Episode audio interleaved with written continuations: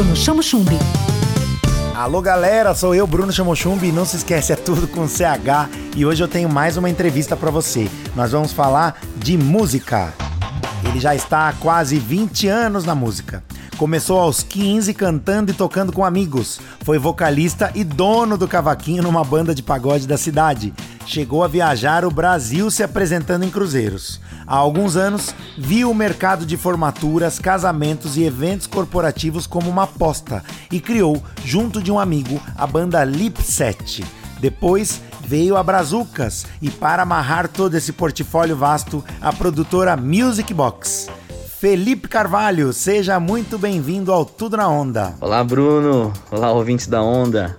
Primeiramente, muito obrigado pela oportunidade. É um prazer aqui fazer esse bate-papo com vocês rápido sobre a minha carreira profissional e sobre a área que eu mais gosto, que é a música.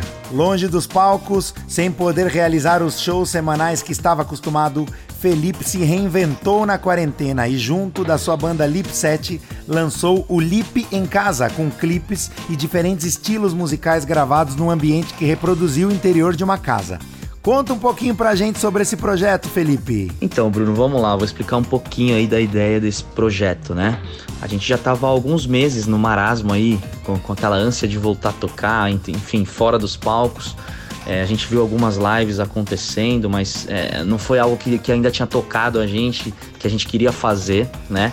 Então a gente tomou a decisão de, de gravar esse projeto realmente na nossa casa aí, que é o nosso escritório que é onde tem o estúdio da 33 Rec Live, né? E aí então a gente aproveitou e gravou ao vivo, né? Esse trabalho com, com assim com os clássicos que a gente faz em casamentos, em formaturas, em corporativos, né?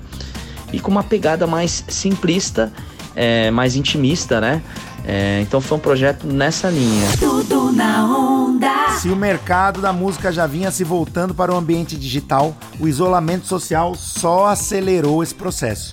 Como vocês vêm pensando esses novos formatos de produção? Bruno, pois é, esse é um grande desafio que a gente enfrenta aqui, porque além da gente trabalhar com música, nós trabalhamos com entretenimento, né? O nosso foco hoje como Lipset e como Music Box é muito voltado para o mercado de entretenimento, que envolve festas em geral, né?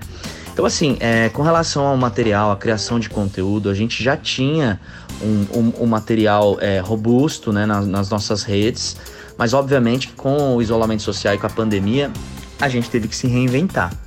A gente criou aí o Lipset em casa, né? Que é um, um trabalho que a gente fez. E a gente continua pensando em novos formatos. Mas vale ressaltar que a gente depende sim do retorno dos eventos para a gente de fato exercer o nosso trabalho por completo, né? Tudo na onda. Tudo na onda. Com Bruno Chamo Chumbi. Onda Livre.